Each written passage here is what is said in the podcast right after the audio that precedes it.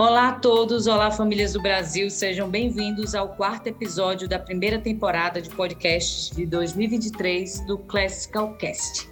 Aqui nós conversamos sobre temas do mundo da educação clássica, como você já sabe, educação clássica cristã e domiciliar, além daqueles temas que envolvem família, fé e tantas outras coisas que circundam ali é, as questões da família.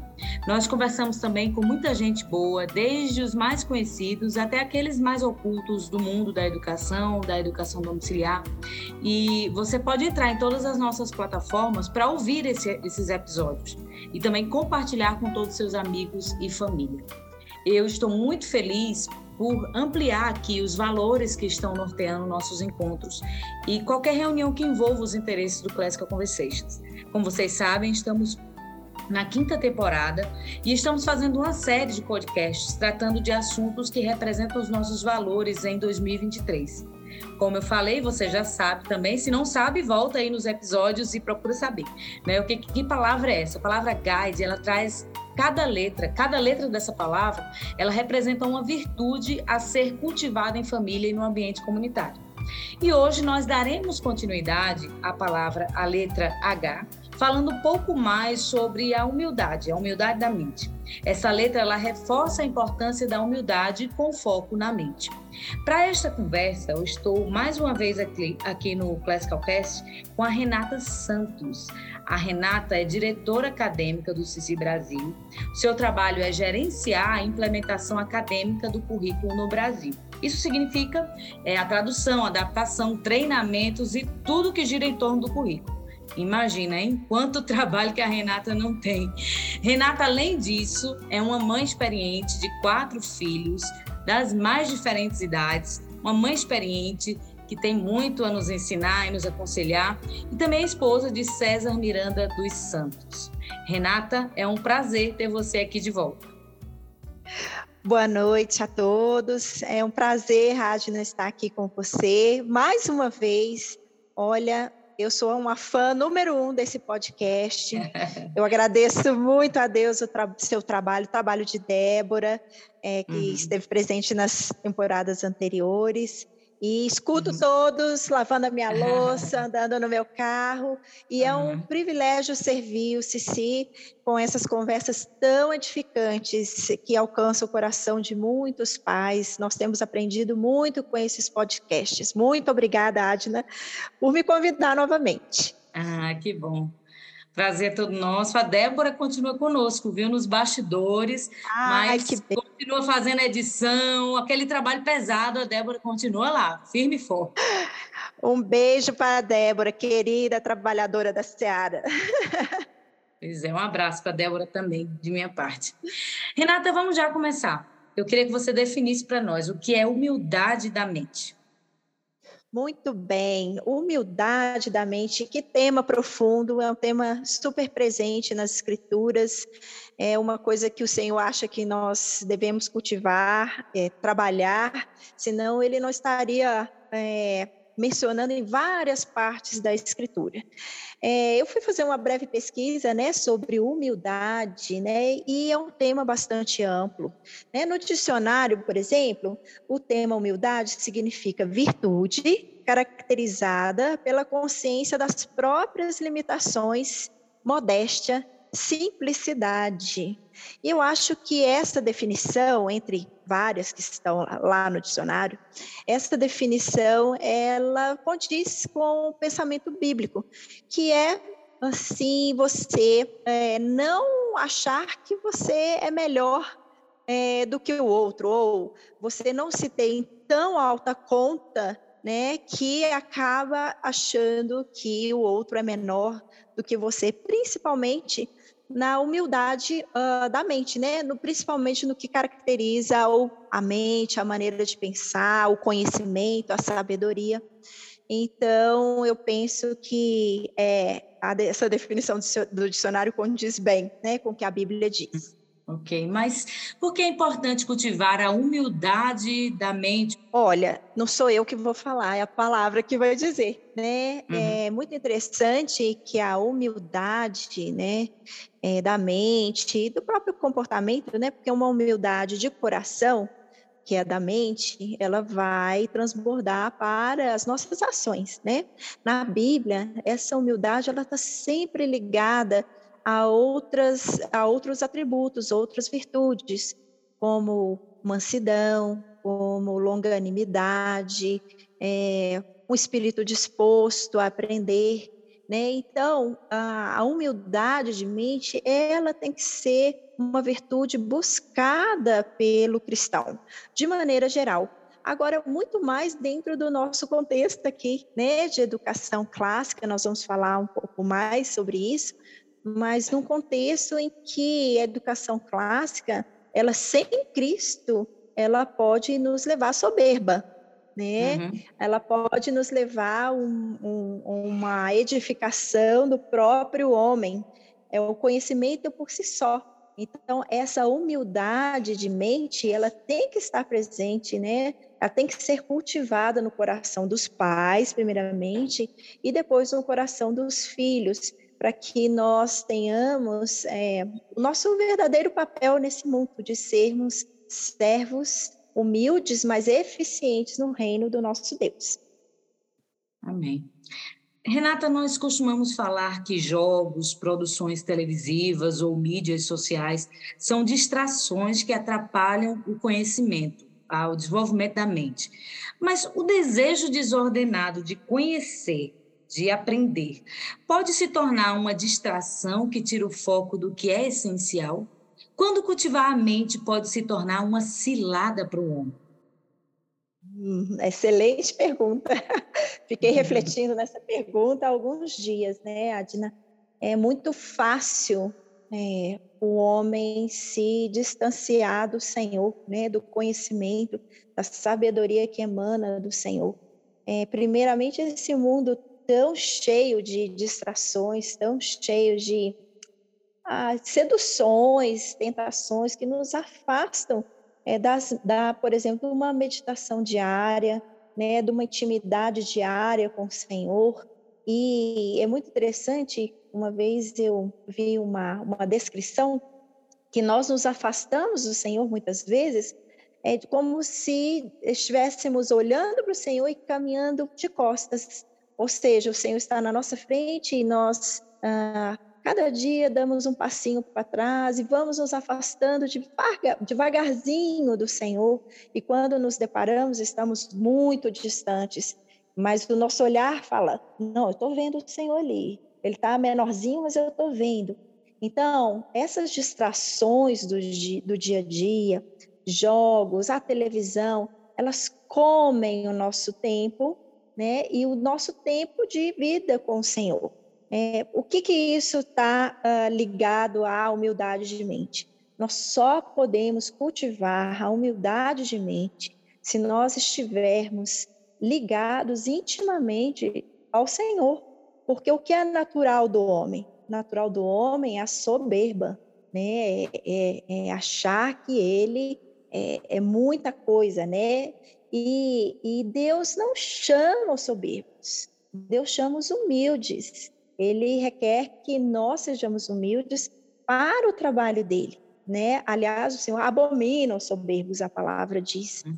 Então, meus irmãos que estão escutando, né? o caminho da humildade do pensamento, que é uma luta diária, porque a soberba, ela volta e meia nos, nos, nos pega de surpresa, né? nas mínimas coisas, é a vida devocional, é, diária, é a oração, a leitura da palavra, a meditação nas escrituras, individualmente e com os nossos filhos. Eu acho que essa é a única arma que nós temos, né, para que uh, consigamos ter um, um, coração realmente humilde. Uhum. É, nessa pergunta, Renata, eu lembrei do de Eclesiastes, 7, 16 e 18, que diz: Não seja excessivamente justo nem demasiadamente sábio.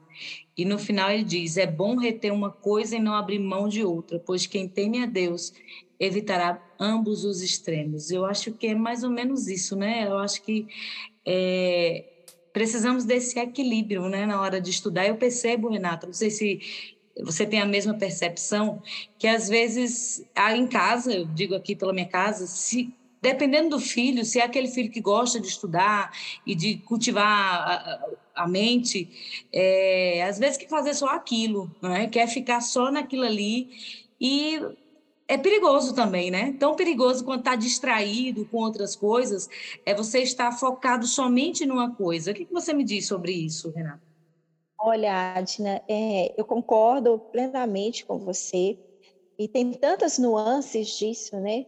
Ah, é, às vezes, é, os nossos filhos, quando vão ficando mais velhos, eles começam a ler uma gama de coisas, de conhecimentos que não são ruins por si só, mas aquilo vai trazendo uma soberba muito grande, né? E na verdade eles estão ainda iniciando essa caminhada do conhecimento.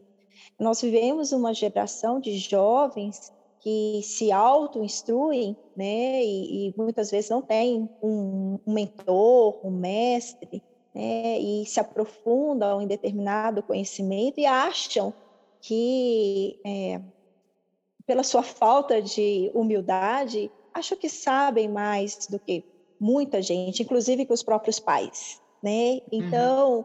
nós temos que realmente exortá-los e conduzi-los a um caminho de sabedoria, né? O primeiro respeito aos próprios pais, depois respeito ao, ao próximo. Quantas vezes é, ah, os meus filhos, né? Eles é, falam: não, não, a senhora não sabe disso, né?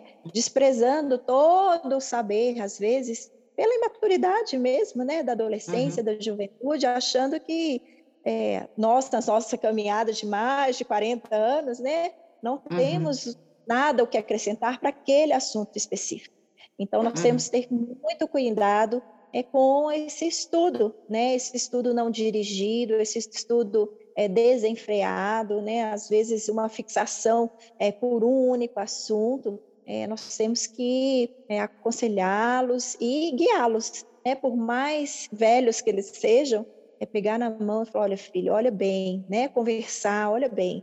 Ah, vamos conversar com o nosso pastor, vamos conversar com um homem vivido ou com uma mulher vivida, para que a soberba não aflore a pele deles. Outra coisa que você falou, Adina, é, quando você estava falando, é, quantas vezes é, a gente, no ímpeto de mostrar que a educação domiciliar funciona, é, nós nos ensoberbecemos como pais. E eu já caí nesse pecado várias vezes, é, uhum. de é, mostrar os nossos filhos, né, é, para, numa tentativa de ajudar o movimento, né, de mostrar uhum. o que nós estamos fazendo, o que os nossos filhos são capazes, como eles são estudiosos, né, e, e bem-sucedidos, e acabamos pecando por soberba, né, porque o irmão que está lá do outro lado tentando iniciar, vira para a gente e fala, nossa, nunca vou dar conta de fazer isso, né, então uhum. nós temos que tomar cuidado até em como nós expomos né, a, a, a nossa família, os nossos filhos, para as outras pessoas, para que o outro irmão não fique desencorajado em trilhar esse caminho maravilhoso é, da educação clássica cristã. Renata, no universo do que adotaram a educação clássica como método de ensino, como você falou, geralmente há essa tendência de diminuir outras formas de aprender especialmente aquelas que buscam formas mais livres de aquisição do conhecimento. É, o outro extremo está naqueles que acreditam que vivenciar o conhecimento é mais importante do que abstraí-lo através de livros e métodos. Então, optam por focar mais nas experiências educacionais do que nas disciplinas educacionais tradicionais. Você lida com isso o tempo todo, você pode falar um pouco né, mais sobre isso. Então, eu pergunto para você, Renata: a experiência está em oposição ao intelecto? Qual é o espaço de cada um, da experiência educacional e do, da, da, da teoria, né, do, do, por assim dizer? E ainda, qual é o lugar da mente na formação espiritual dos nossos filhos? Puxa, que tanto de pergunta boa. Uhum. Bom, Adna, é, eu acho que de maneira nenhuma a experiência pode estar deslocada é, do conhecimento. A nossa vida cristã é permeada disso, né? Nós temos o conhecimento das escrituras, mas cada um tem a sua experiência particular com o Senhor, né? Então, é, até do ponto de vista assim biológico, né? neurológico falando assim, o conhecimento ele está juntinho, associado às experiências prévias de vida. Então, uma criança, quando ela se depara com um novo conhecimento, ela vai buscar também nas suas experiências, né, nas suas vivências emocionais, é, o, algo semelhante para que o cérebro se estribe nessas experiências anteriores é, para forjar um novo conhecimento ou dar um novo passo no conhecimento. Então, é, mais uma vez, a Bíblia nos chama ao equilíbrio de tudo. Né? Então, eu penso que sim, o conhecimento é importante, mas a vivência, a experiência, a significância daquele conhecimento é muito importante. Nós, na educação domiciliar, quantas vezes não defendemos que os nossos filhos, quando estão estudando e sentem uma dificuldade, é, por exemplo, com matemática, é, eles que uh, dentro de casa eles estão num lugar seguro, um lugar de afeto, um lugar de amor. Quantas vezes eu já peguei minha filha é, que estava a ponto de chorar por não conseguir resolver né, um exercício matemático e coloquei ela no colo e beijei e falei calma, vamos fazer uma oração, pedir ao Senhor que nos dê entendimento e, e após esse momento, né, de dessa experiência ela acaba, acabava se acalmando e conseguindo resolver o problema.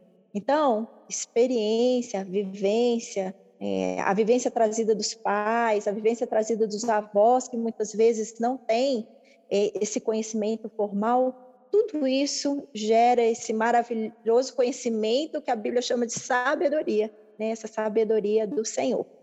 E quanto à segunda pergunta, do propósito do, do conhecimento na formação espiritual dos nossos filhos é fundamental. Né? O Senhor nos chama a desenvolver as ferramentas é, cognitivas necessárias para que nós, através das escrituras, possamos extrair o máximo de entendimento das escrituras, né? E possamos comunicar esse, essas verdades para o mundo.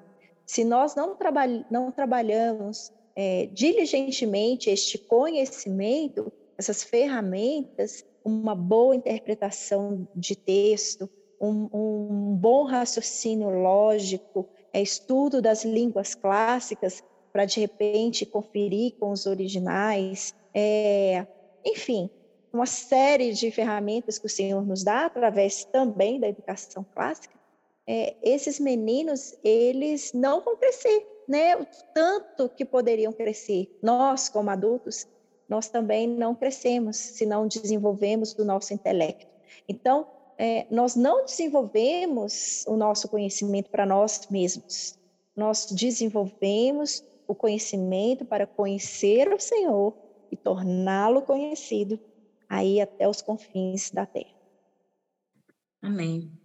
Renata, eu gosto muito de um texto em Tiago, capítulo 3, versículos do 13 ao 18, que fala o seguinte: Quem dentre vós é sábio e entendido, mostre pelo seu bom trato as suas obras em mansidão de sabedoria. Mas se tendes amarga inveja e sentimento faccioso em vosso coração, não vos glorieis nem mentais contra a verdade. Essa não é a sabedoria que vem do alto, mas é terrena, animal e diabólica. Porque onde há inveja e espírito faccioso, aí há perturbação e toda obra perversa. Mas a sabedoria que vem do alto é, primeiramente pura, depois pacífica, moderada, tratável, cheia de misericórdia e de bons frutos, sem parcialidade e sem hipocrisia. Ora, o fruto da justiça semeia-se na paz para os que exercitam a paz. E aqui eu destaco, é, quando Tiago escreve, a sabedoria do alto é primeiramente pura, depois pacífica, indulgente, tratável, plena de misericórdia e de bons frutos, imparcial, sem fingimento. A mente semelhante à de Cristo não dá nenhum valor àquilo que o mundo valoriza e considera como sendo de suma importância aquilo para o qual o mundo atribui nenhum valor. Pelo menos é assim que a gente entende não é, o evangelho. Para o mundo, humildade e misericórdia não acompanham o sucesso na vida. Estamos cansados de acompanhar é, perfis, às vezes, na internet, professores, pessoas que nunca colocam, não tem, eles não têm nem como associar a humildade e a misericórdia com o sucesso. Então, imersos neste mundo, nós precisamos cultivar essa mente cristã que Paulo, que Tiago fala, enquanto nós vivemos aqui, né, nesse mundo que busca o sucesso o tempo inteiro. Então é um desafio buscar essa sabedoria em um mundo que valoriza o que é carnal e diabólico. E aí eu pergunto, Renata, como cultivar a mente de Cristo enquanto educamos nossos filhos neste mundo que valoriza essa sabedoria carnal e diabólica para atuarem como sal e luz aqui nesta terra? Ai, eu concordo com você. Eu até separei esse texto, né, uh, nas minhas meditações para poder é, vir, vir, realizar esse podcast, né? Esse texto é muito profundo. É, nós tivemos uma devocional do Guide. Se você não acessou o Se Conecta, você vai encontrar lá sobre humildade. Acho que foi semana 3.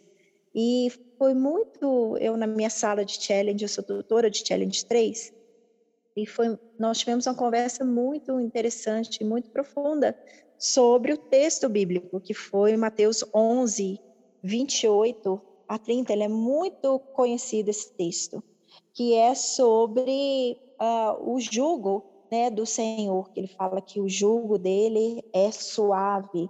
Deixa eu ler aqui, Mateus 11, 28. Eu tinha separado aqui. Muito bem. Vinde a mim todos os que estáis cansados e sobrecarregados, e eu vos aliviarei. Tomai sobre vós o meu jugo e aprendei de mim, porque sou manso e humilde de coração, e achareis descanso para a vossa alma, porque o meu jugo é suave e o meu fardo é leve.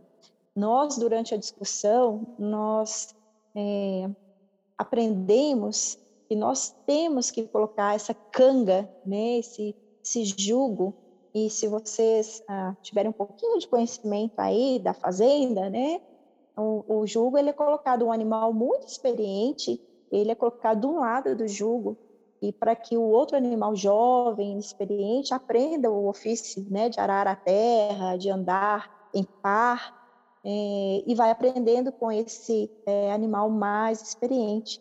E Jesus fala, olha, é, coloque o meu jugo, se você quer aprender de mim, né, porque eu sou manso e humilde de coração, coloque o meu jugo sobre você, que eu vou te ensinar a ser humilde de coração. É, então, os jovens mesmo, eles é, compreenderam que somente com Cristo, somente andando é, de mãos dadas com o nosso Senhor, nos espelhando nele, nós vamos aprender a verdadeira humildade de coração e o nosso coração vai se contentar, né? Contentar e se gloriar nele, ou seja, o que está lá do lado de fora, aquele sucesso que é do mundo, aquilo que o mundo exige de nós, é, não vai nos afetar, não vai afetar os nossos filhos se eles estiverem debaixo do jugo do Senhor. É porque vai ser um coração grato e pleno e cheio de alegria pelo que o Senhor dá a eles diariamente, né? De acordo com a medida que o Senhor, na soberania dele, é, designa a cada um deles, né? Então, eu acho que é por aí, Adna. Uhum. é, é com a, realmente com a intimidade no nosso Senhor. Mas, uhum. nós pais, nós temos que orar por isso. Eu acho uhum. que é um desafio para os nossos filhos, né? Para essa geração. Eles são, é, eles são é, impulsionados naturalmente a ter o sucesso do mundo, né? Uhum. E muitas vezes nós pais, dentro do nosso homeschooling, nós estamos impregnados dessa dessa filosofia do mundo, né? E que muitas vezes o sucesso do mundo não é o sucesso aos olhos do Senhor. Uhum. Pois é. E falando sobre sucesso no mundo, tem uma outra característica hoje é que nós somos informados de muitas coisas e nós vivemos num tempo onde todos são mestres, todos acham que sabem todas as coisas. Basta ir no Google e o Google responde tudo. Então fica muito fácil, né? É, é, é, ter as respostas. Para todos os assuntos. E é fácil também nos envolvermos em questões polêmicas. E incitados por essas paixões e talvez por um zelo pelo que acredita, muitas vezes perdemos e nos afastamos de amizades que de outra forma poderiam ser abençoadas por nós. E aqui eu falo bem no contexto comunitário, talvez, não é? para as famílias que estão nos ouvindo.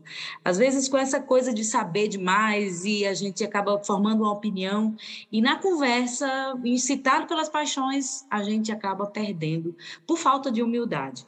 As famílias educadoras, em especial, têm naturalmente um desejo por conhecer, você sabe bem disso, e por tornar conhecido aquilo que aprenderam.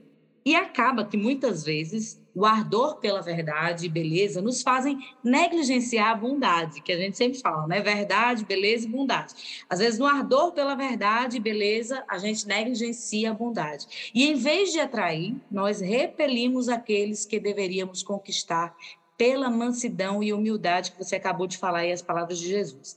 A minha pergunta: como cultivar a bondade enquanto falamos a verdade e desenvolvemos a beleza.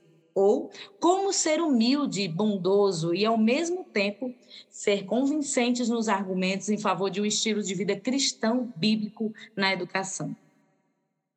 Olha, é, o Cici, quando a gente treina tutores, nós, nós sempre batemos na tecla de que nós somos humildes aprendizes então, por mais que nós temos um conhecimento vasto, nós temos muitos, muitos tutores que são doutores, né? temos tutores pastores, né? com mestrado, doutorado, é, nós temos muitos pais e mães capacitados é, da ótica do mundo, né? Entenda bem, não que isso seja seja necessário para ser um tutor e requerido, mas nós sempre batemos na tecla, principalmente para estes. Olhe, nós temos muito que aprender com os nossos estudantes, nós temos muito que aprender com os pais dos nossos estudantes. Então, é, é, uh, nós quase que exigimos né, dos nossos tutores que estejam alerta né, para a soberba, né, para achar que que, que eles sabem de tudo. Principalmente hoje, né, Adina, que o, esse conhecimento formal ele é muito especializado, né? E o CIC é um uhum. currículo tão amplo, é tão uhum. generalizado, que não há jeito de uma pessoa é, dominar tudo aquilo que o currículo propõe. É, uhum. E concordo com você, que muitas vezes essa soberba, às vezes é, até alegando um título, afasta as pessoas. Ou então essa hum. soberba numa discussão acaba afastando os nossos estudantes, né? Os nossos estudantes ficam com medo de discutir é, conosco. E, e, essa questão da bondade, né, e da verdade, eu sempre falo com os meninos, eu falo assim, se vocês falarem pouco, quando vocês abrirem a boca de vocês, as pessoas vão escutar. pensa bem, eu falo, pensa bem naquele senhor da igreja que mal fala, mas é ter uma sabedoria nele enorme. Na hora que ele abre a boca, todo mundo escuta, todo mundo uhum. pondera a opinião dele. Não é assim? Eu falei com os é. meninos, é mesmo. Então, acho que o primeiro caminho é ser sempre uma, uh, ter uma postura de aprendiz. Por mais que nós tenhamos vivência, experiência, conhecimento, sempre é algo que o Senhor quer nos ensinar, através das escrituras ou através do convívio comunitário, sempre, né? E outra coisa, vamos falar menos, né? Vamos ser essa geração, como você diz, ela é muito assim, ela quer é, expor o interior, e a Bíblia diz que o tolo, ele gosta de expor uhum. né, o interior. Vamos criar uma geração mais ponderada, que fala menos, e consegue refletir, não, que não esteja pensando na resposta e nem escutando o argumento do outro, porque está pensando ali na resposta, porque ele tem que dar aquela resposta de bate pronto, né? E uhum. essa e, e criando uma geração que consiga é, aprender essa beleza e essa verdade do que o outro está falando, do conhecimento do outro, né? E dar a verdadeira honra, né, àquela pessoa que está transmitindo aquele conhecimento é um grande desafio realmente nessa geração. Mas eu confio que com é, caminhando né, lado a lado do Senhor, as nossas famílias são famílias que é, têm essa premissa, né, essa disposição de andar, igual o Deuteronômio 6 fala, né, que é o versículo, a, o capítulo preferido das famílias educadoras, Eu tenho muita esperança que esses valores eles vão ser passados e que os nossos filhos serão uma geração diferente de pessoas que parecem que têm uma velha alma, como diz o mundo, no corpo de um jovem, né? Isso é sabedoria. Amém. Eu creio nisso. Ok, Renata, muito obrigada pela conversa de hoje. Foi um prazer estar com você aqui é, para falar um assunto tão importante, tão complexo, né? É, falar da mente sempre tem essa, esse elemento aí de complexidade, mas é, foi muito bom aprender com você, sempre é muito bom. Você sempre tem muito a acrescentar. E eu agradeço a Deus pela sua vida, obrigada pelo seu trabalho, você tem sido uma bênção para nós, para as famílias, e um exemplo também, né, de mãe. Acima de tudo, de mãe, eu vejo mais por esse lado, né? A gente que é mãe sempre puxa para esse lado. Eu vejo que mesmo sendo uma pessoa tão preparada em tantas coisas, mas tem priorizado é, esse lugar, né, muitas vezes escondido, que é o nosso lar. Então, Renata, que Deus abençoe. Muito obrigada pela sua participação hoje aqui. Eu que agradeço, Adna, e eu falo as mesmas palavras para você. Eu tenho uma admiração muito grande por você, sei do tanto que você é, prima pela educação dos seus filhos e como seus filhos estão é, caminhando no caminho do Senhor, isso é o motivo da gente admirá-la e ao seu esposo. É, muito Amém. obrigada por todo o seu trabalho, não só no uhum. mas também pela educação domiciliar. Que o Senhor tenha misericórdia né, de nós como mães uhum. e nos uhum. fortaleça uhum. nessa caminhada aí. Amém. Obrigada, Renata. Deus abençoe. E Amém. eu quero agradecer também você, ouvinte, que esteve conosco né, até agora. Deus abençoe sua vida, espero que tenha se enriquecido com essa conversa. E também já quero lembrar você que nós já gravamos quatro temporadas e você pode acompanhar todas elas nas nossas plataformas de streaming. Você pode escutar quando, onde e como quiser. Essa é a beleza do podcast, né? Não deixe de conferir todos esses episódios. É, é o momento que você tem de, como a Renata falou, de estar fazendo alguma coisa e ao mesmo tempo estar aprendendo, estar conhecendo, estar é, é, sendo edificado por a vida de alguém que está aqui conversando conosco. Então, você ouve e compartilha também com outras pessoas e eu tenho certeza que Deus vai abençoar cada pessoa que ouvir esses episódios. E lembre-se, sobre o tema, refletindo sobre o tema de hoje. Educação sem essa humildade que falamos não faz nada além do que o mundo propõe. E nós estamos aqui para fazermos diferença. Né? Vamos mudar o foco da educação, de uma educação para aquisição do mero conhecimento humano, para uma educação para aquisição da sabedoria de Deus, que é, antes de tudo, pura, repleta de misericórdia e de bons frutos, imparcial e sem hipocrisia. Cada palavra que Renata falou aqui carrega tantas, tantas riquezas profundas. Se, fomos, se fôssemos meditar nelas, a gente passaria aqui muito tempo conversando. A sabedoria de Deus, ela tem essa, essa, essa, essa dupla característica, não é? A teoria colocada em prática, né? Como as coisas funcionam na prática, aquilo que a gente recebe do Senhor, aquelas palavras que entram no nosso coração. E a palavra diz que essa sabedoria ela é pura, repleta de misericórdias, bons frutos, imparcial, sem hipocrisia. Então é essa sabedoria que nós buscamos e não aquela terrena, animal e diabólica. Eu tenho certeza que a graça nos cobrirá e moverá dos nossos corações toda essa soberba que o mundo traz e que a nossa carne também busca, que nos impede de ver a glória de Deus. Amém?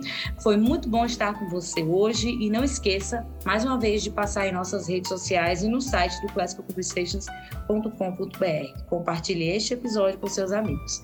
Eu sou a Adna Barbosa e este foi o Classical Conversations Cast.